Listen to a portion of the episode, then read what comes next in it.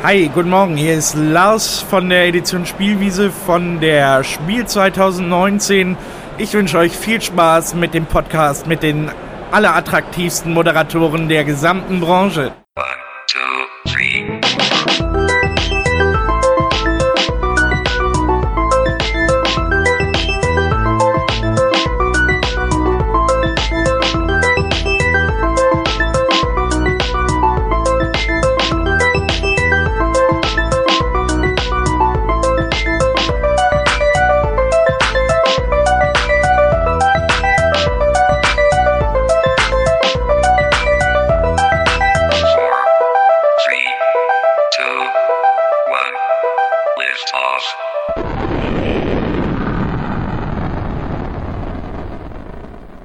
Guten Morgen, liebe Klasse. Herzlich willkommen bei den Brettergogen. Und wir haben heute mal wieder ein Team-Teaching. Und das wollten wir eigentlich schon ganz lange machen. Es ist immer an mir gescheitert, dass es vorher nicht geklappt hat.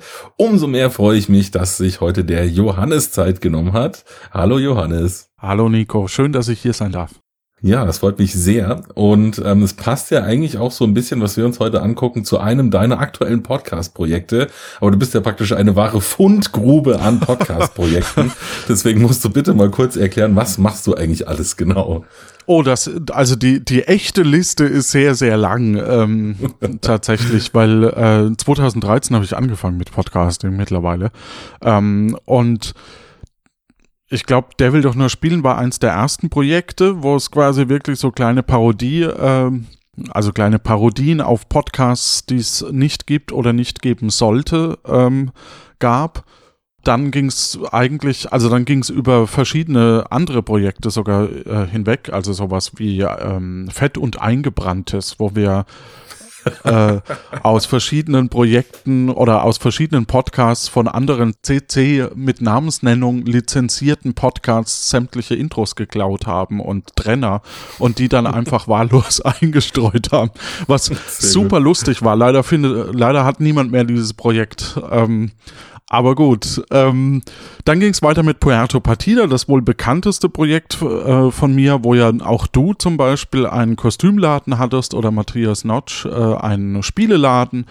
Äh, das war so eine Art Rollen-Hörspiel-Podcast, bei dem man sagt auch ein Point-and-Click-Adventure-Podcast, bei dem man versuchte, äh, Bürger einer fiktiven Insel mitten im Bermuda-Dreieck zu werden und nicht in die Klauen des äh, Gourmet-Kannibalen Jacques Cousteaus zu kommen. genau, da war unser Steff da auch Autor. Genau, ne? richtig. Der Steff war da auch Autor und ähm, zahlreiche andere Podcaster. Also da lohnt sich immer noch reinzuhören, auch wenn das Projekt mittlerweile beendet ist. Ähm, mhm. Dann gibt's Akte Aurora, das ist so eine Art Krimi-Dinner als Podcast, auch mit, mit sehr vielen Beteiligungen ähm, von verschiedenen Podcastern etc. und natürlich auch Hörerinnen und Hörer, die da mitgespielt haben und versucht haben, einen Kriminalfall zu lösen. Und das neue Projekt, das, das sind wir gerade mit unserer Community am entwickeln. Äh, da wird es wahrscheinlich darum gehen, dass eine Hauptfigur versucht, Pirat zu werden und wir sehr viel mit Improvisation, also keine geschriebenen Texte, sondern eher über Impro versuchen, eine Geschichte zu erzählen. Und das äh, wird sehr spannend. Ähm, und da sind wir gerade eben entwickeln und da kann auch jeder mitmachen, der möchte. Das wäre dann alles zu finden unter lanoinc.de und Inc mit C wie Firma.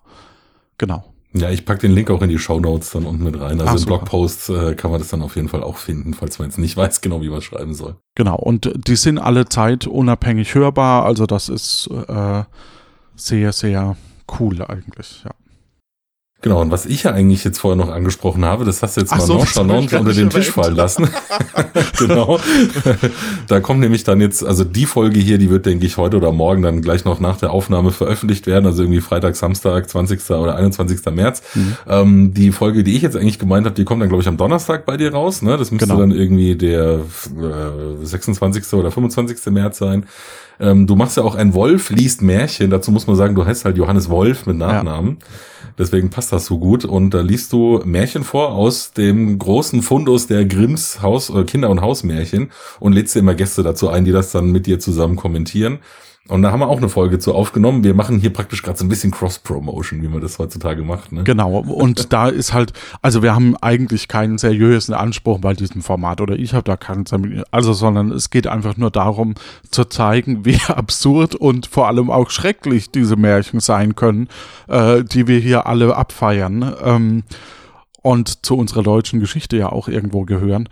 Und dass halt sehr viele dieser Erzählungen einfach auch aus heutiger Sicht zumindest sehr absurd sind, weil ja zum Beispiel Frauen und so äh, eher als Ware oder als ich schau mal, wie ich die unter die Leute bringe und so äh, behandelt wird und das äh, thematisieren wir da. Und machen uns natürlich auch ein bisschen lustig. Deswegen ein Wolf liest Märchen, Märchencomedy für Erwachsene. Ja, und die Folge, die wir zusammen aufgenommen haben, da kann ich schon mal bestätigen, die ist äh, tatsächlich absurd und auch, was war das andere Adjektiv, das du gerade hattest? Komisch. Gruselig vielleicht. Gruselig, ja, gewalttätig, das passt irgendwie alles so ein bisschen dazu. Ich muss sagen, der Schock sitzt mir noch Es gruselt mir, hätte man da zu der Zeit ja. gesagt. Genau, aber deswegen habe ich dich auch jetzt hier zu einem Thema eingeladen, wo wir uns, ähm, wie das immer so ist beim Team Teaching, zuerst ein Spiel angucken und dann aber natürlich ein bisschen über das Thema referieren oder ein bisschen drüber plaudern. Und was könnte da näher liegen als Grimms Wälder? Das ist zwar auch schon wieder ein bisschen älter, aber auf jeden Fall ein Spiel, wo man mal richtig schön dieses Thema rausgraben kann. Das ist ähm, rausgekommen bei einem dieser gefühlt mittlerweile 500.000 Ableger von der Spieleoffensive. Das ist der Miraculous Verlag. Das soll, glaube ich, der sein für die Familienspiele. Die haben ja noch ganz viele andere Verlage mittlerweile aufgemacht. Ich steige da ehrlich gesagt nicht mehr durch.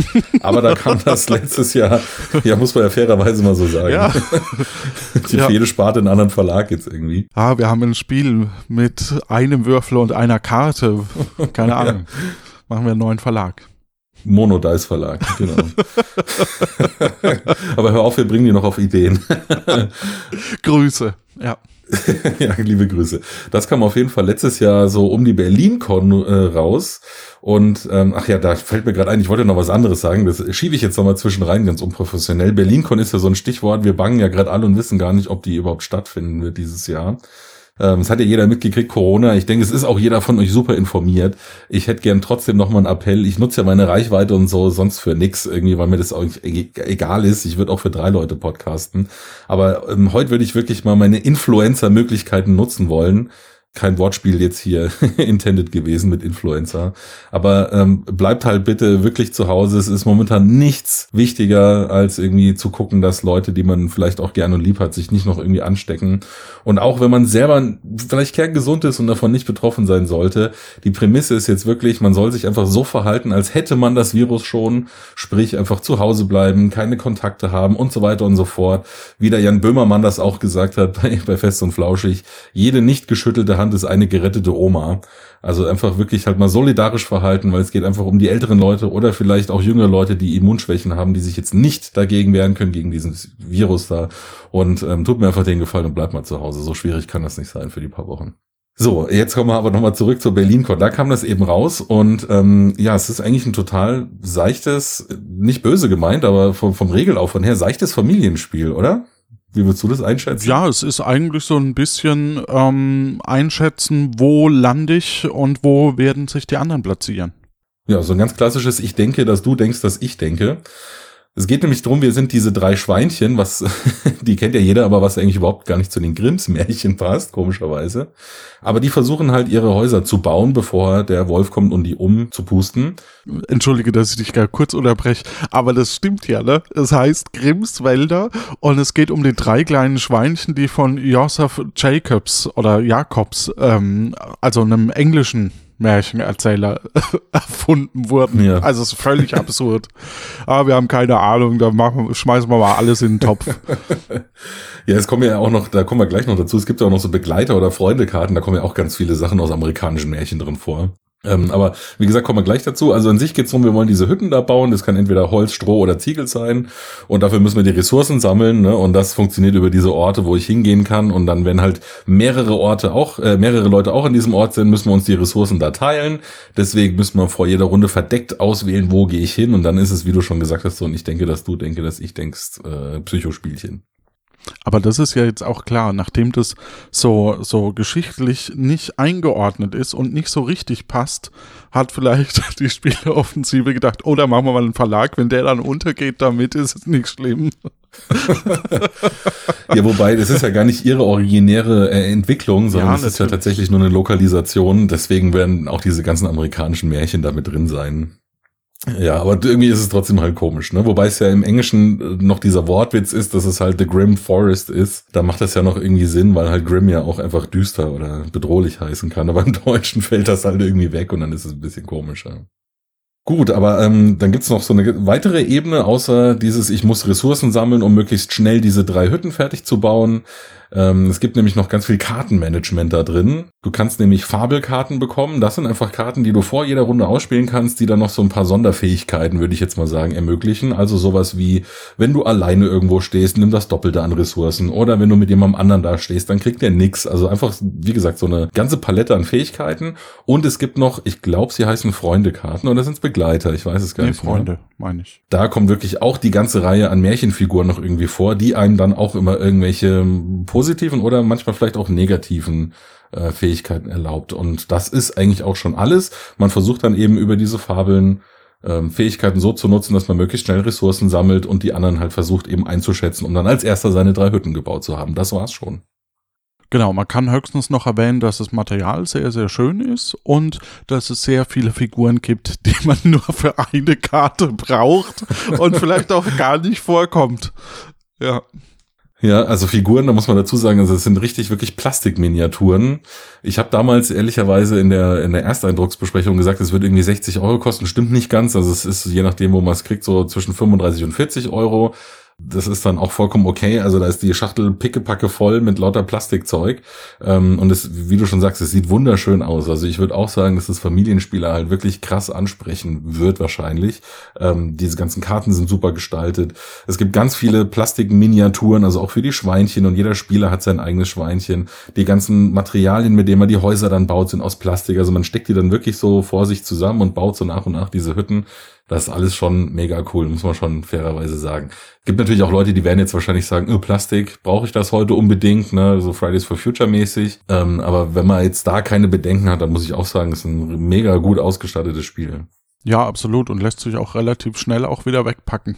Ja, stimmt, es sind noch so Sortiereinsätze mit drin, ne? Also das ist einfach wirklich, ähm, ja, das ist gut durchdacht, muss man schon sagen. Aber du hast jetzt auch schon erwähnt, es gibt halt schlicht und ergreifend Ereignisse. Da gibt's dann diesen äh, Wolf oder diesen Riesen, da ist halt so eine fette Miniatur drin. Es gibt genau eine Karte, die den triggert. Beim Wolf sind es noch ein paar mehr Karten. Ja, aber dann stellst du den für eine Aktion dahin und dann stellst du es wieder weg. Also ich habe mir wirklich ein paar Mal gedacht, so, äh, das ist jetzt irgendwie schon ein bisschen übertrieben. Wie gesagt, das Spiel äh, eignet sich super, ums einzuräumen und wegzupacken. da sind wir ja eigentlich schon fast beim Fazit. Aber vielleicht erst noch ein bisschen zum Spielerlebnis. So, wie ging's dir denn jetzt damit? Also, äh, du hast es ja, wir haben es ja mal gespielt und dann hast du es ja noch zu Hause ein paar Mal mit deinen Leuten gespielt. Wie hat's dir denn so gefallen? Es ist ja grundsätzlich, spricht's eigentlich schon auch ein bisschen Familien an, von, von der, mit, von, vom Material her, wie du es schon gesagt hast, und ja, und vom Thema her ja auch eigentlich. Und vom Thema, genau. Aber es ist ja schon auch leider ein bisschen äh, irgendwie rein auf, auf äh, baue ich einem Lehm, Stroh oder, oder äh, Steinhütte. Das reicht noch nicht. Ach, dann bauen wir diese Fabeln und die Freunde noch mit ein und dann muss man da einen Text drauf lesen und muss eben gucken, wie, wie man äh, das, ähm, was für eine Auswirkung das hat und so. Und manches ist dann auch nicht hundertprozentig klar erstmal und dann muss man erst äh, sich überlegen, wie das funktioniert, glaube ich, schon, wenn man das halt oft spielt. Wenn man quasi weiß, was die Karten triggern. Aber es ist halt mhm. für so zum Einstieg kommt halt ein bisschen langatmig rüber, sage ich mal. Ja, ein bisschen ist gut. Also ich kann mich erinnern an die Partie, die wir zusammen gemacht haben. Also es ist halt einfach wirklich ganz oft so, dass du am Anfang so eine Farbe spielst und dann muss einfach jeder am Tisch erstmal fragen, mm okay, was macht die denn jetzt eigentlich? Und das gehst du dann für jeden Spieler durch und dann liest du quasi erstmal Kartentexte vor. Bei den Freunden ist es ja genauso. Du kannst ja praktisch äh, einen Freund selber behalten oder jemand anderem einen Freund geben und mehr als einen Freund kann man immer gerade nicht haben. Und die werden halt, also die wechseln wirklich ständig. Es ist ein reges Kommen und Gehen von Freunden bei dir persönlich. Und du musst einfach jedem immer ständig erklären, was macht denn der jetzt wieder genau? Und im Kern ist das Spiel einfach wirklich dieses, äh, ich denke, dass du denkst, dass ich denke, wo stellen wir uns hin, um welche Ressourcen zu bekommen, vielleicht alleine oder zu teilen. Und das andere außenrum macht es einfach so zäh. Ich finde es einfach wirklich nur zäh für das, was das Spiel macht. Wir haben ja fast eine Stunde gespielt damals, ne? Ja, also tatsächlich war es dann bei meinen, ähm, bei meinen anderen Gruppen gar nicht so zäh mehr vom, von der Umsetzung her. Also von, wir haben, wir haben nicht ganz so viel Zeit gebraucht dann.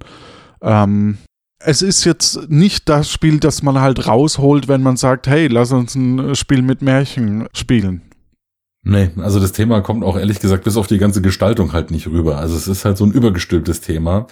Ich sehe auch ehrlich gesagt nicht, also wir haben ja vorhin gesagt, vom, vom ganzen Regelaufwand her und so ist es eigentlich ein Familienspiel. Ich sehe ehrlich gesagt nicht, wie das mit der Familie gespielt werden soll, weil es halt einfach so einen Textaufwand hat. Ja, also ich, ich, ich, ich würde es ein bisschen relativieren trotzdem, weil ich glaube, äh, ich kann mich erinnern, als ich aufgewachsen bin, gab es äh, unter anderem eine Familie, die hat unglaublich viele Kartenspiele gespielt. Also mhm. Phase 10 und, und äh, Wizard und so, also Spiele, die wir als Vielspieler schon gar nicht mehr spielen würden. Mhm. ähm, und da könnte ich mir das tatsächlich sogar noch vorstellen, dass die da dran Spaß hätten, weil sie sich da dann reinfuchsen und halt auch nicht viel andere Spiele kennen. Ja, man muss halt über diesen Punkt rauskommen, dass man, also man muss einfach irgendwann mal alle Karten kennen. Dann läuft das, glaube ich, ziemlich fluffig und dann bist du auch bei 30, 40 Minuten vorbei. Aber da muss man halt erstmal hinkommen an dem Punkt. Und da ist dann aber auch die Frage, wer ist da wirklich die Zielgruppe? Weil das ist jetzt kein Spiel, was halt im Kaufhof steht. Gibt es den Kaufhof nee. noch? Im Karstadt, im, keine Ahnung. Und bei den ganzen vielen anderen Anbietern. Im Rewe, im Edeka, keine Ahnung. Oder bei den ganzen kleinen Spieleshops, die jetzt vielleicht auch momentan eure Hilfe brauchen, indem ihr einfach mal da vielleicht eine E-Mail hinschreibt und fragt, habt ihr denn jetzt doch irgendwie einen Versand oder sowas, damit die nicht vor die Hunde gehen. Nur mal so nebenbei noch. Stimmt. Tatsächlich gibt es aber auch ganz wenig Verlage auf, im ländlichen Bereich. Also da wäre es eh mhm. sehr schön, wenn man mehr unterstützen könnte. Ja. ja support your local dealer. Ja. Mein Hauptkritikpunkt ist eigentlich, das Spiel ist an sich nur, das hast du ja vorhin auch schon gesagt, ist an sich nur dieses Ressourcen sammeln und dann möglichst schnell die Dinger bauen. Alles andere wirkt irgendwie so ein bisschen rangeflanscht. Und ähm, ja, ich sehe auch nicht, dass ich Lust habe, mich da so reinzufuchsen, um die Karten kennenzulernen, weil da gibt's einfach genug andere Spiele, die den gleichen Mechanismus machen, die ohne dieses Ganze, ich muss mich damit beschäftigen, funktionieren. Aber es ist schön. ja, es ist wirklich schön, aber es ist halt einfach auch eine Riesenschachtel und so, also es ist ein unnötiges Spiel einfach. Lassen wir es einfach dabei. Es ist ein relativ unnötiges Spiel und äh, ich glaube, ähm, es sieht schön aus und äh, wenn man nicht irgendwie weiß, hey, da hat jemand Geburtstag und dem will ich schenken, weil der Märchen verliebt ist, aber er wird es eh nicht spielen. und es kann auch so frustig sein. Ja, ja. Ah, es gibt ja zum Beispiel diesen Wolf, den haben wir vorhin schon angesprochen. Du, du planst irgendwie hier, ich muss da und dahin, stellst deine Figur dahin und dann macht jemand so Edge Badge, ich habe da den Wolf hingespielt, du kriegst gar nichts.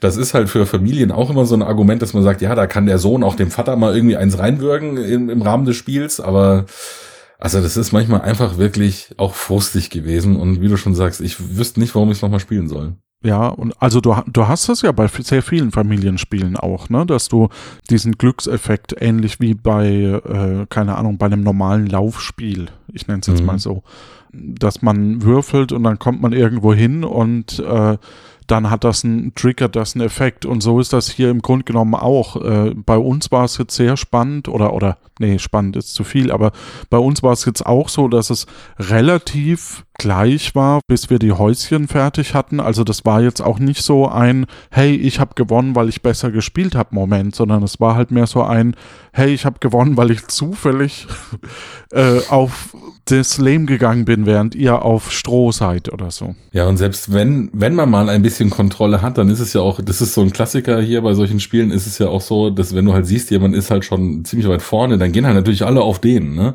Also dann wird's halt einfach so sein, ja, der braucht noch die und die zwei Ziegel oder so, dann schicke ich dem halt den Wolf auf den, auf den Hals, weil es ist irgendwie offensichtlich, ich meine, natürlich ist es eigentlich so, dass du halt raten musst, wo setzt sich der vielleicht hin, aber wenn man jetzt nicht ganz doof ist, checkt man irgendwann schon, was braucht jemand und dann schießen sich die anderen auch immer auf eine Person ein. Also das ist auch irgendwie einfach, weiß ich nicht, gefällt mir nicht. Also, dann kommt es nicht auf die Bank, sondern auf die Top 1 Liste der Spiele, die wir heute besprechen.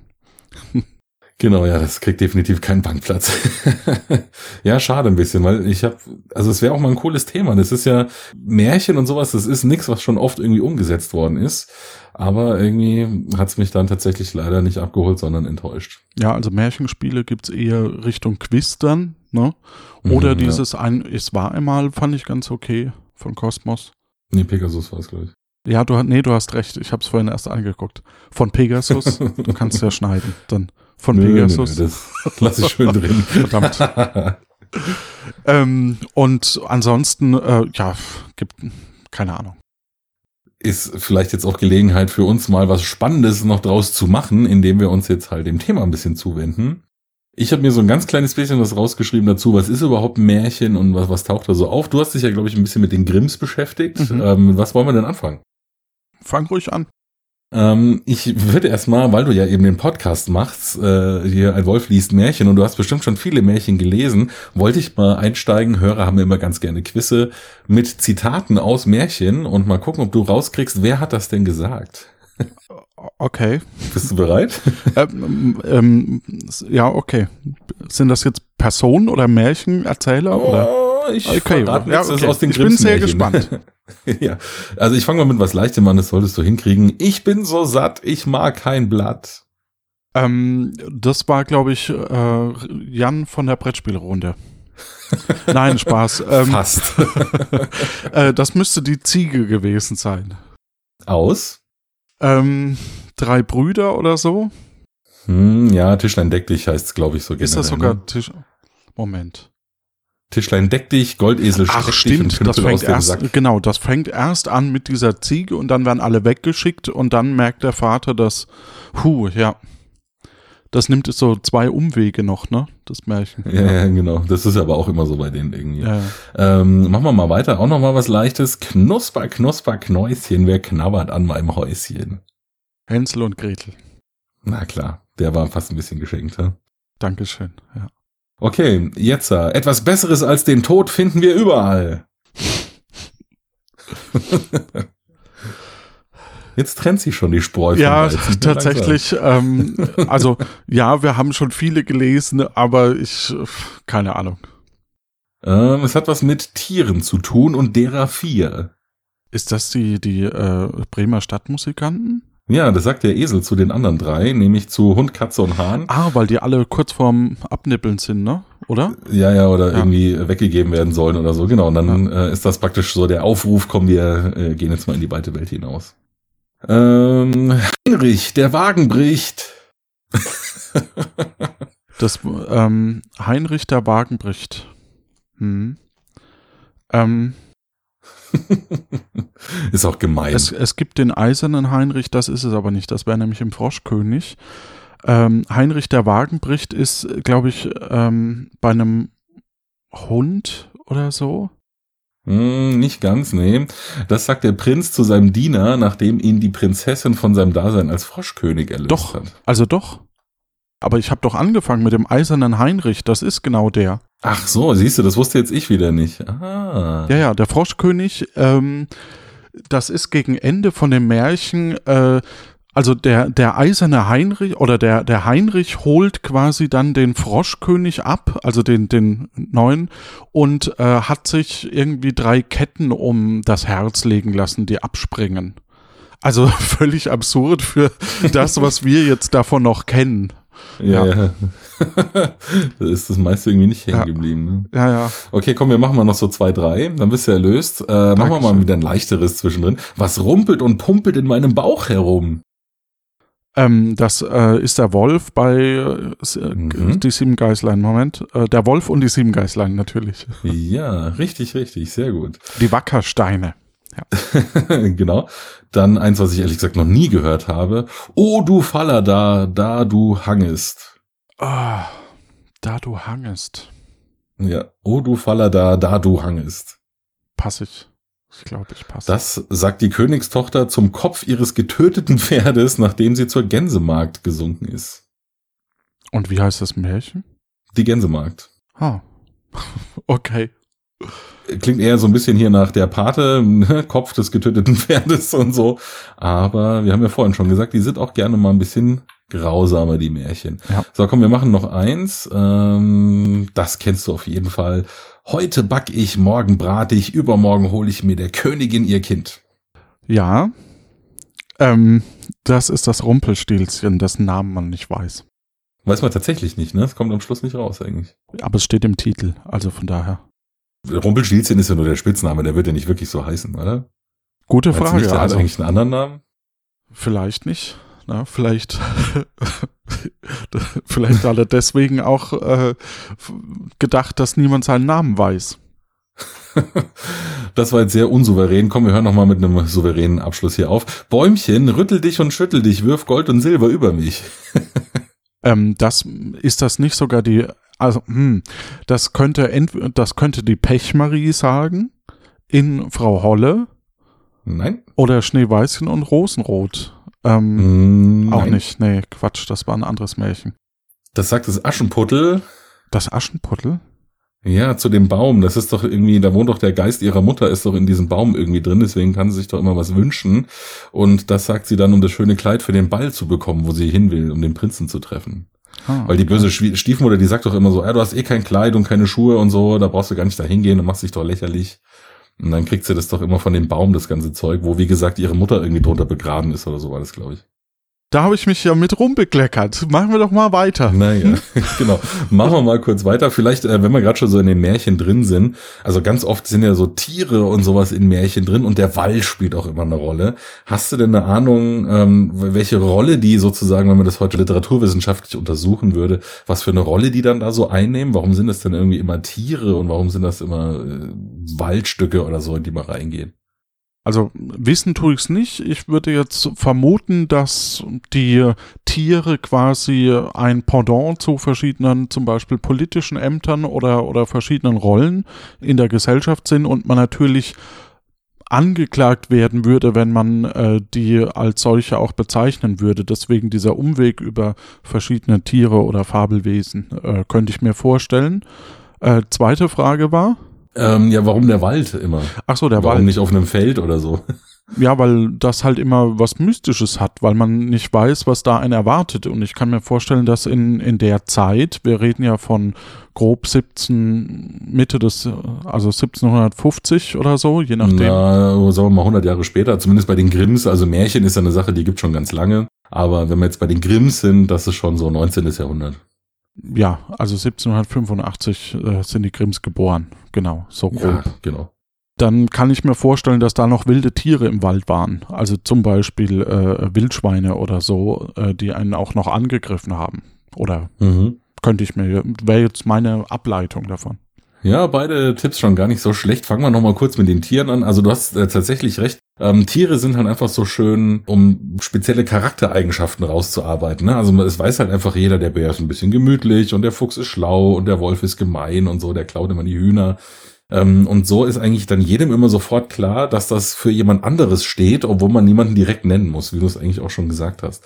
Und das Witzige ist, jeder weiß auch sofort, oder andersrum gesagt, das stört einen überhaupt nicht in dieser Textform Märchen, dass Tiere auf einmal alles können. Also du, du liest davon ja, der Wolf spricht und ähm, der Vogel macht dies und die Katze macht das. Das ist für uns alles vollkommen normal und wir wissen dann auch sofort, ja, das muss ein Märchen sein. Also es gibt wenige Textformen, wo du so direkt anhand von so ein paar kleinen Charakteristika sofort erkennst, jetzt bin ich hier gerade in einem Märchen und dann ist es auch für alle vollkommen akzeptiert, dass da einfach alles geht. Ne? Ja gut, könnte natürlich auch eine Fabel sein. Ja, wobei die immer, das ist gut, dass du es ansprichst, eine Fabel hat immer noch so eine Art ähm, moralischen Anspruch. Das ist bei Märchen nicht immer unbedingt der Fall. Also das ist auch einfach mal eine Geschichte um der Geschichte willen. Fabeln haben ja wirklich immer so ein Ziel, auf das sie hinarbeiten und dann so den gehobenen Zeigefinger am Ende haben sollen. Ne? Die Moral von der Geschichte. Das gibt's bei Märchen nicht immer. Absolut, ja. Ja, und der Wald hast du auch schon richtig gesagt, das ist tatsächlich einfach so ein Ort, da wabert mal Nebel durch oder es ist dunkel, also man weiß einfach tatsächlich nicht, was ist da so, da lauert vielleicht irgendwas, man kann nicht richtig weit reinsehen. Es gibt Gefahren, damals zumindest noch heute vielleicht nicht mehr so, äh, Überfälle durch Räuber oder Tiere und ähm, es ist tatsächlich auch so, dass es immer so ein Ort der Wandlung ist. Also das ist immer so eine Art Katalysator für die Entwicklung der Charaktere. Also normalerweise geht in Märchen nie jemand in den Wald so rein, wie er dann später wieder raus rauskommt. Ja, stimmt. Also, ja, kann ich nur bestätigen. Selbst äh, in unserem Märchen, das wir zusammen gelesen haben, äh, ist äh, sie traumatisiert, wenn sie rauskommt. Ja. ja, und manche kommen vielleicht auch gar nicht wieder raus aus dem Wald. Das, ja. haben wir auch gehört, ja. Ja, also da steht der Wald einfach wirklich für dieses Unbekannte und ähm, dass das irgendwie was mit einem macht. Ja. Ich meine, natürlich kannst du auf Märchen auch diese ganz klassische Heldenreise anwenden. Hast du das schon mal gehört, dieses Schema? Ja, ja, das benutzen wir auch tatsächlich bei unseren Podcasts. Ähm. Das ist ja ein Klassiker. Magst du mal kurz erklären, wie das so grob abläuft? Immer? Verdammt.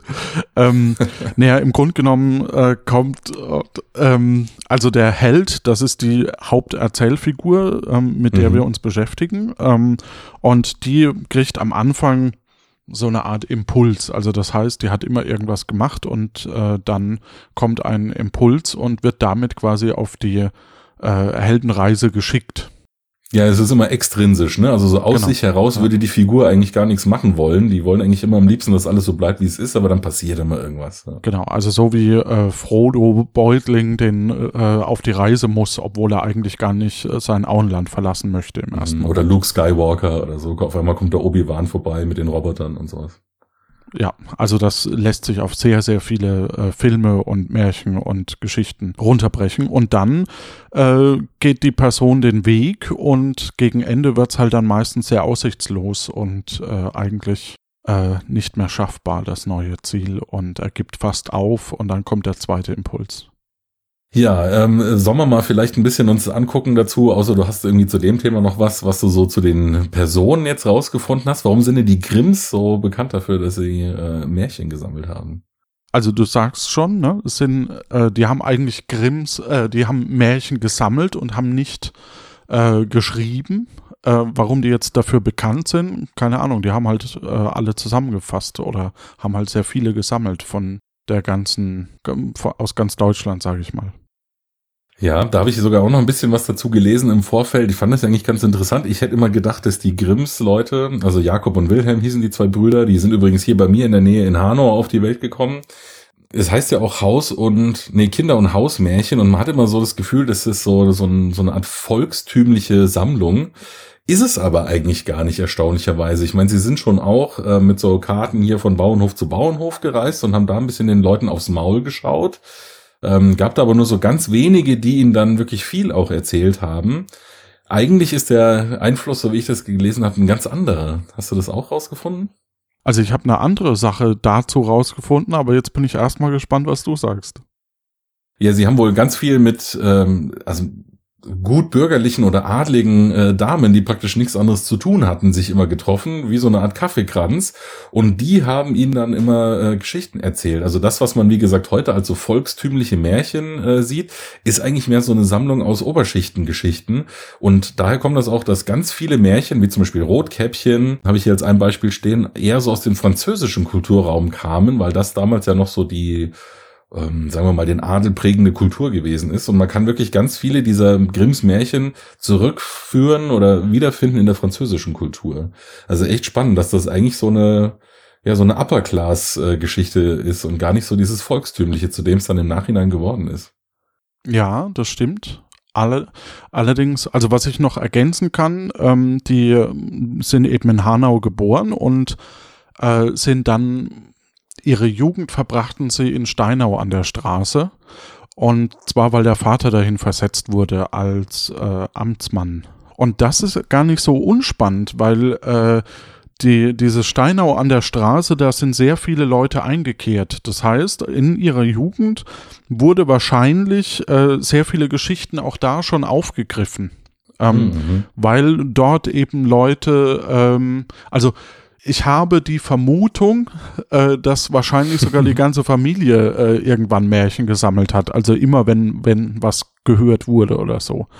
Ähm, aber das scheint eben, dass, dass gerade in, in Steinau eben sehr viele Leute eben auch eingekehrt sind. Und das würde dann auch für mich nahelegen, warum es eben aus verschiedenen äh, Regionen passieren kann, also Geschichten zusammenkommen. Äh, wir haben ja auch, gut, das wird eher aus den, aus den Reisen wahrscheinlich sein, dann diese norddeutschen äh, Geschichten, wie eben der Fischer und seine Braut und so. Und mhm. äh, aber auch ähm, gerade diese Durchgangsstraße scheint nicht, äh, also vermute ich, dass da sehr viel äh, zusammengetragen wurde. Die sind ja noch ähm, im diplomatischen Dienst später dann für Westfalen gewesen, das damals ja Französisch durch Napoleon Französisch besetzt gewesen ist. Vielleicht ist auch da schon so dieser französische Einfluss so ein bisschen reingekommen in diese ganze Erzählkultur vielleicht auch.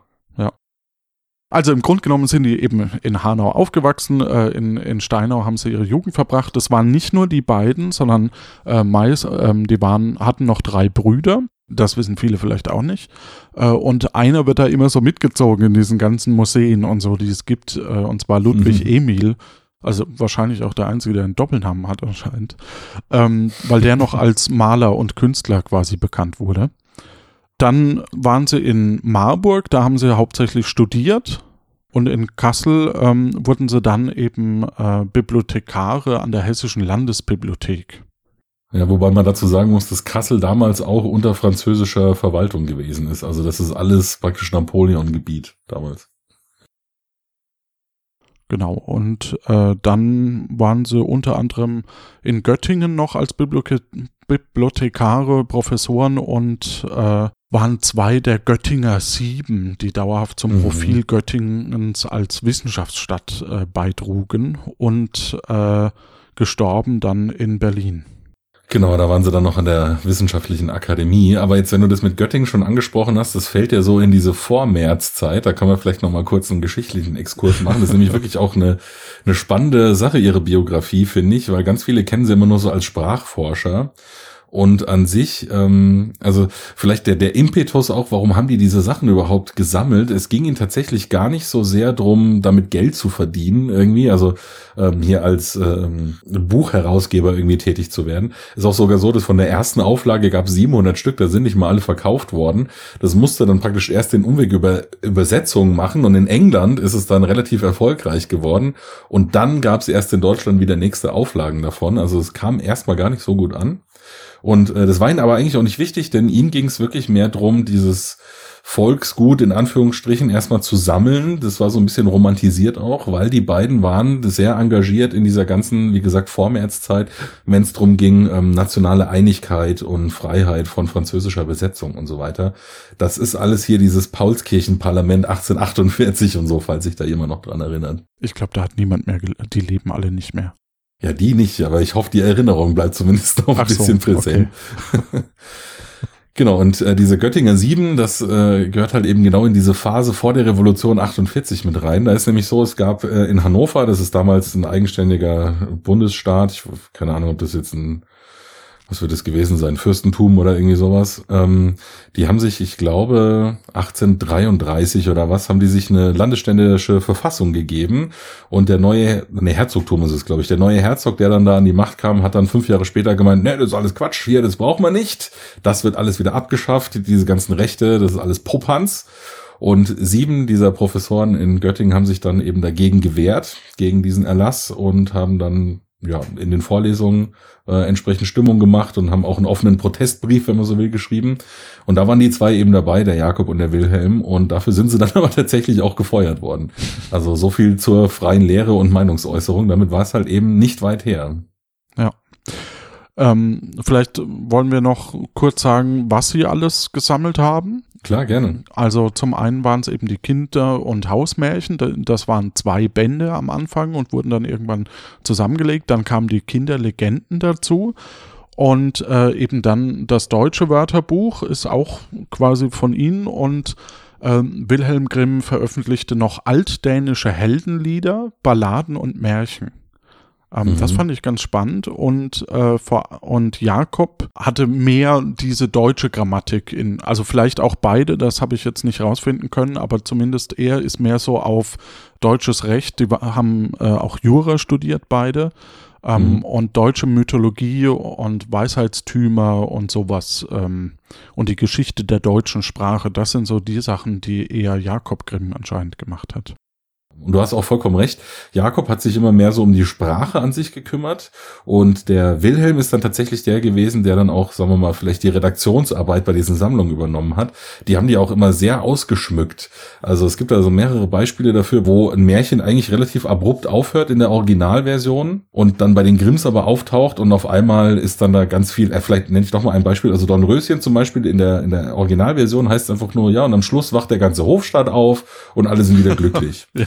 Bei den Grimms ist es halt so, und dann wachen die Vögel auf und zwitschern und die Mäuse laufen wieder durch die Küche und der Koch streckt sich und also, ne, da wacht dann wirklich nach und nach der ganze Hofstaat auf. Also die haben das dann wirklich immer richtig schön noch, ja, in die Länge gezogen und ausgeschmückt. Und das ist so ein ganz spezieller Stil auch. Also wenn man den kennt wohl, dann erkennt man sofort, ah, das hat der Wilhelm Grimm nochmal redigiert, sagen wir mal. Ja der sich auch über Poesie des Mittelalters, deutsche Heldensagen und Runenforschung noch beschäftigt hat.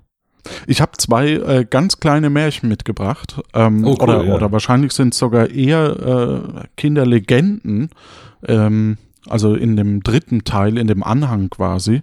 Äh, das eine ist die 159, das Dithmarsische Lügenmärchen. Und interessant finde ich eigentlich, dass die Erzählform auch teilweise sehr unterschiedlich ist. Also wir, wir, kennen aus den reinen Märchen eher so dieses Es war einmal und wir haben so diese Erzählerstimme. Und es mhm. kommt aber, also es gibt durchaus Märchen, die quasi die vierte Wand quasi auch mal durchbrechen und eben auch äh, zwischendrin sowas sagen wie, ähm, äh, wie ihr glaubt mir nicht, liebe Leserin, oh, ähm, das liegt an so und so. Und sie haben auch immer gern bei den Anfängen auch noch dazu gedichtet. Fällt mir gerade noch ein, der Froschkönig zum Beispiel. Der fängt wohl an mit diesem, äh, in einer Zeit, in der sich das Wünschen noch gelohnt hat oder sowas in der Art. Das ist zum Beispiel auch eine Erfindung von den Grimms. Ja, ich glaube, beim Dornröschen ist, ist eins der einzigen oder eins der wenigen Märchen, die mit Es war einmal anfangen. Hm, das ist eigentlich auch so ein Klischee, ne? Ja. Also es ist nicht jedes Märchen, das hören wir jetzt bei dieser Legende. Ja, ich will euch was erzählen. Ich sah zwei gebratene Hühner fliegen, folgen schnell und hatten die Bäuche gen Himmel gekehrt, die Rücken nach der Hölle, und ein Amboss und ein Mühlenstein schwammen über den Rhein, fein, langsam und leise, und ein Frosch saß und fraß eine Pflugschar zu Pfingsten auf dem Eis. Da waren drei Kerle, wollen einen Hasen fangen, gingen auf Krücken und Stelzen, der eine war taub, der zweite war blind, der dritte stumm und der vierte konnte keinen Fuß rühren. Ich mach mal kurz hier Pause. Da merken wir diese drei Affen. Ähm, ich habe es jetzt leider nicht nachgeguckt, ähm, aber ich fand das, finde das total faszinierend, dass diese ganzen Erzählungen äh, sehr häufig entweder mehrfach vorkommen oder eben ähm, geklaut ist so ein bisschen voneinander.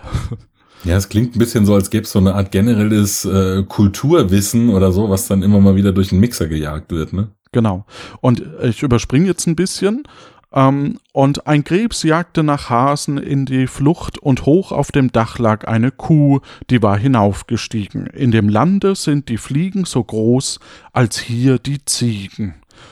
Und jetzt kommt gleich der Abschlusssatz. Und das Spannende ist eigentlich, dass wenn man das gut ausschmückt und gut erzählt, dann wirkt das so wie, was, da, da erzählt mir jemand was von einer fernen Region, von, von, von den fernen Landen. Und dann hört es mhm. eben auf, macht das Fenster auf, damit die Lügen hinausfliegen. Das ist der letzte Satz. Also ähm, mit so einem Augenzwinkern. Ne? Genau.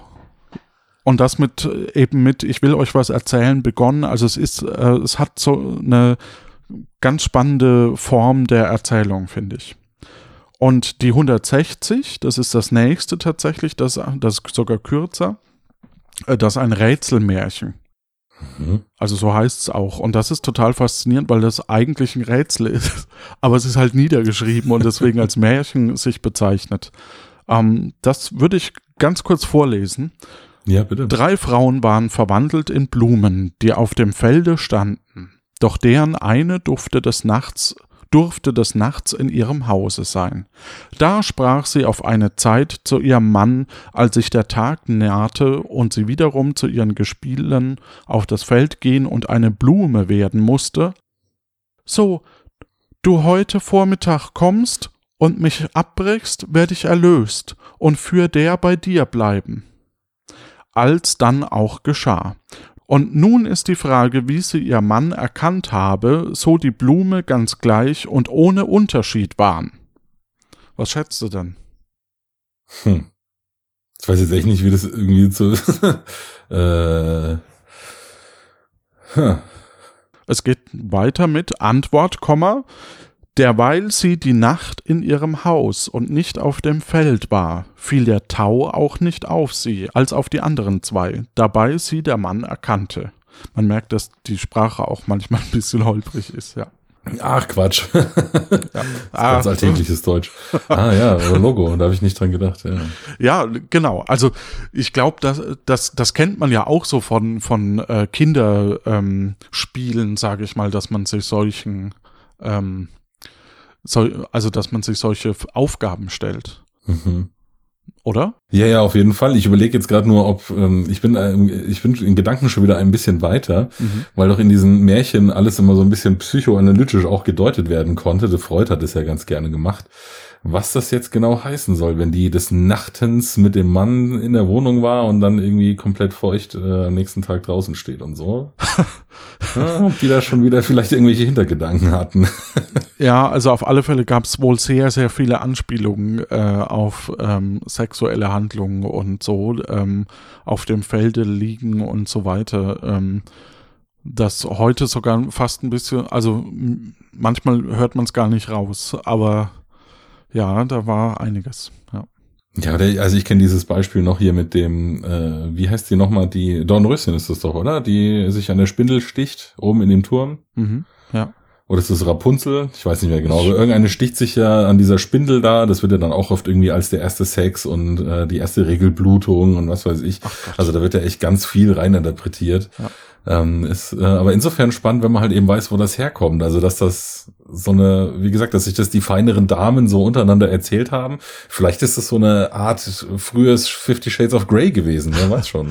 aber da ist doch jetzt schon auch wieder die Frage, warum denn das Ganze dann als Kinder- und Hausmärchen gesammelt wurde.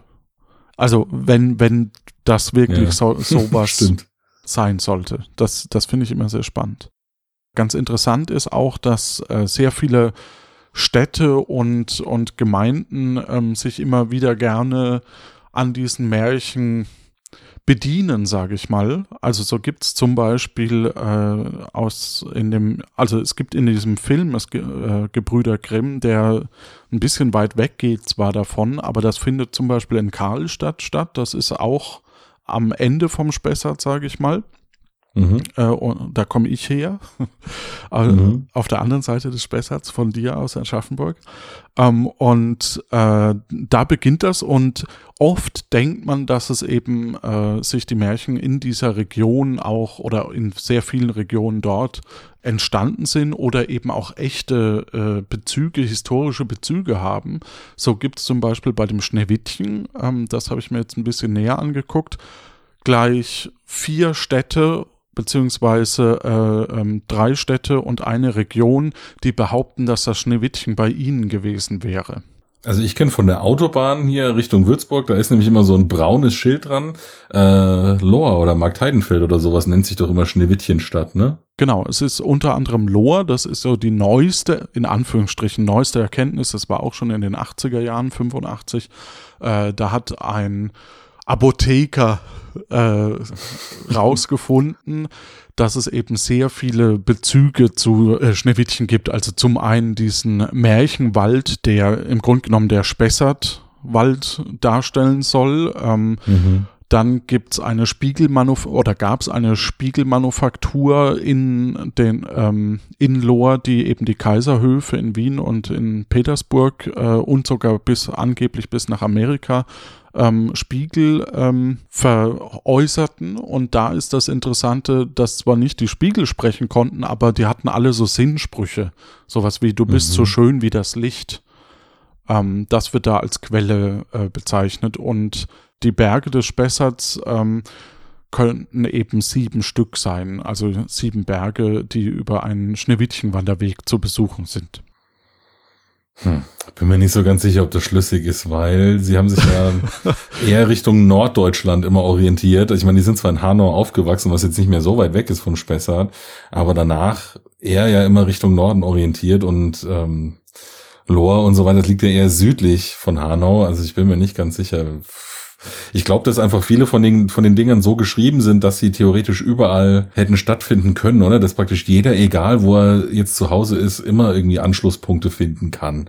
Das macht es doch dann auch so wichtig, um so eine volksweite Be Verbreitung zu finden. Naja, genau. Und ich, ich glaube, also es wird hier auch von dem Tollkirschensaft als, als Gift ähm, gesprochen und so weiter. Und äh, dass es eben das Kitzingtal, wo, wo quasi äh, die ja auch aufgewachsen sind, ähm, äh, grenzt quasi an den Spessart. Also das ist die Behauptung in Lohr.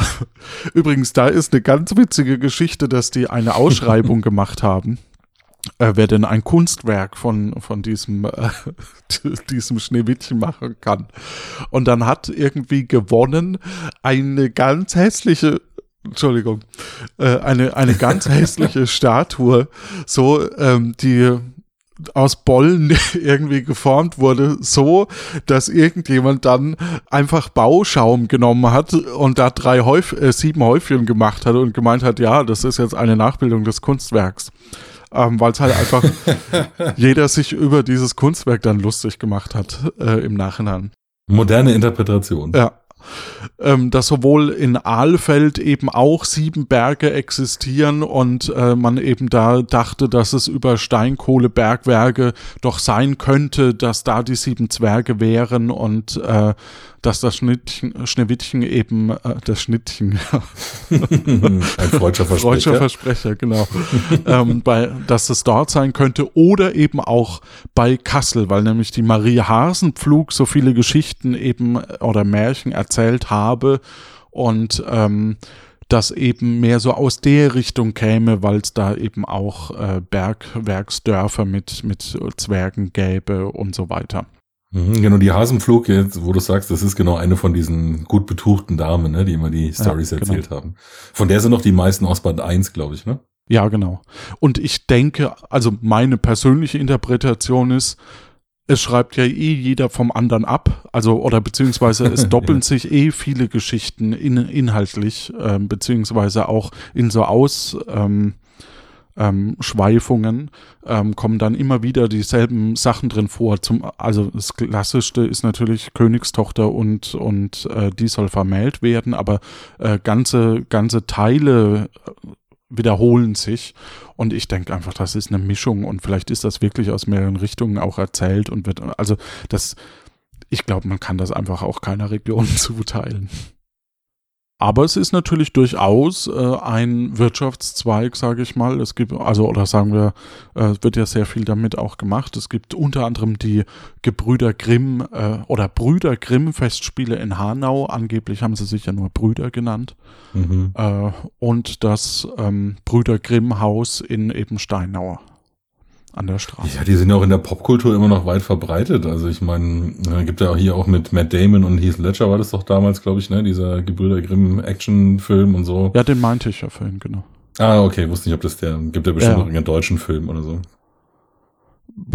Vielleicht. Witzig finde ich nur, oder was heißt witzig, aber interessant finde ich nur, also es gibt ja noch ganz viele andere aus der Zeit, wie zum Beispiel Wilhelm Hauff oder jetzt hier Hans Christian Andersen und so, die sind, haben sich irgendwie nicht so durchgesetzt. Ich meine, gut, bei dem Andersen, da sind die Sachen immer eher so ein bisschen traurig, sind vielleicht auch gar nicht so sehr Kindermärchen. Da ist ja hier mit dem, was weiß ich, ähm, war das nicht der mit dem Mädchen mit den Schwefelhölzern oder so, die erfriert ja dann am Schluss und so. Und bei Wilhelm Hauff mit dem kalten Herz, das sind ja alles so Geschichten, die sind eher nicht so für Kinder geeignet da kann man zumindest die Grimms Märchen immer noch so ein bisschen runterbrechen und hier und da vielleicht mal so ein paar Details weglassen, wenn es ein bisschen blutig wird. Und dann ist das was, was für die Kinder ganz schön ist. Vielleicht haben sie sich deswegen mehr durchgesetzt, weiß gar nicht. Ja, ich weiß es leider auch nicht. Deswegen äh, kann ich auch nur mutmaßen und ich kann ja, mir eben auch gut vorstellen, ich glaube, dass tatsächlich so eine, so eine, äh, das Leben an so einer Hauptverkehrsstraße oder, oder auch die Gegebenheiten, wo sie halt herkamen, äh, der, der Vater war ja auch äh, kein Unbekannter in der, also so vom, von der Stellung her. Ähm, von daher kann ich mir das schon sehr gut vorstellen, dass man das auch dann anders verteilt, wenn plötzlich, oh, der Adel liest äh, hier diese Bücher, dann ähm, gibt es, also obwohl du hast gemeint, das kam über, über Großbritannien dann rüber wieder, ne? Genau, also am Anfang hat das gar nicht so großen Anklang gefunden. Erst über diese Übersetzung und dann, wie gesagt, in England ging es durch die Decke und dann haben das die Deutschen auch wieder für sich entdeckt. Von wegen, oh, deutsche Sachen sind in England ganz groß, das müssen wir uns mal angucken. Vielleicht ist es auch einfach nur Zufall. Who knows, ja, kann sein. Ich kenne ehrlich gesagt überhaupt gar keine modernen Märchen. Kennst du irgendwie sowas wie ein modernes Märchen? Harry Potter vielleicht oder so? Geht das so in die Richtung modernes Märchen? Also es gibt immer wieder Leute, die die Märchen schreiben und es gibt auch äh, zum Beispiel gibt's Thüringer Märchen äh, und so, da wird dann versucht oder man, man, es gibt auch genügend Kurse, wie man Märchen schreibt und wie man die liest. Äh, das heißt, ich kann mir schon vorstellen, dass es sowas gibt, aber es hat natürlich äh, dadurch, dass wir mittlerweile andere Medien auch ausgebaut haben, denke ich, ist, dass das geschriebene Wort in der Form natürlich nicht mehr die Präsenz hat, wie, wie noch zu der Zeit damals. Ich bin mir auch nicht ganz sicher, ob bei einem Märchen nicht einfach dazugehört, dass es alt ist. Also kann es überhaupt sowas wie ein kontemporäres Märchen geben? Ich bezweifle es so ein bisschen. Diese alte Sprache und dass das einfach von den ganzen sozialen Verhältnissen alles nicht mehr so passt, das gehört doch irgendwie zu einem Märchen dazu, oder? Ich, ja, also irgendwo schon, aber ich sag mal, wenn ich jetzt zum Beispiel an meine Kindheit denke, da gab's oder Jugend, äh, da gab's die ähm, Kindersendung Sauerkraut. Ich weiß nicht, ob du die noch kennst. Ähm, nee. Das war so eine Kindersendung, äh, wo eben auch der Baumogul war quasi ein Krokodil und äh, der Lehrer war eher so ein ähm, Storch oder so. Also es gibt natürlich schon immer wieder auch Erzählformen, die ähnlich sich daran orientieren. Letztlich auch keine Ahnung, der rosa-rote Panther oder so, äh, der ja auch in der Reimform, also der auch seinen eigenen Stil äh, geprägt hat. Aber klar, Märchen ist wahrscheinlich auch ein bisschen eine Beschreibung einer bestimmten Zeit. Ja, dann, äh, falls du nichts mehr hast, mhm. würde ich sagen, Nutzt die Zeit, die ihr jetzt äh, viel zu Hause sein könnt. Lest vielleicht auch einfach mal wieder alte Märchen. Ich meine, das ist ja mittlerweile lizenzfreies äh, Textgut. Das findet ihr auch einfach online. Da muss man nicht unbedingt den alten Schinken im Buch stehen, äh, im Regal stehen haben als Buch. Also ähm, schaut da mal wieder rein. In Grimms Wälder müsst ihr vielleicht nicht unbedingt reingucken als Spiel. Da könnt ihr sicher noch irgendwas Besseres finden, was ihr auf den Tisch bringt. Oder lasst sie euch vorlesen, ne? Die ja, Märchen. genau. genau. Bei bei deinem Podcast. Da kann man natürlich auch schön reinhören. Zockt ein bisschen was, lest ein bisschen was, seid füreinander da, helft euch und ähm, ansonsten kann ich nur sagen, gut Brett, oder? Gute Zeit. One, two, three.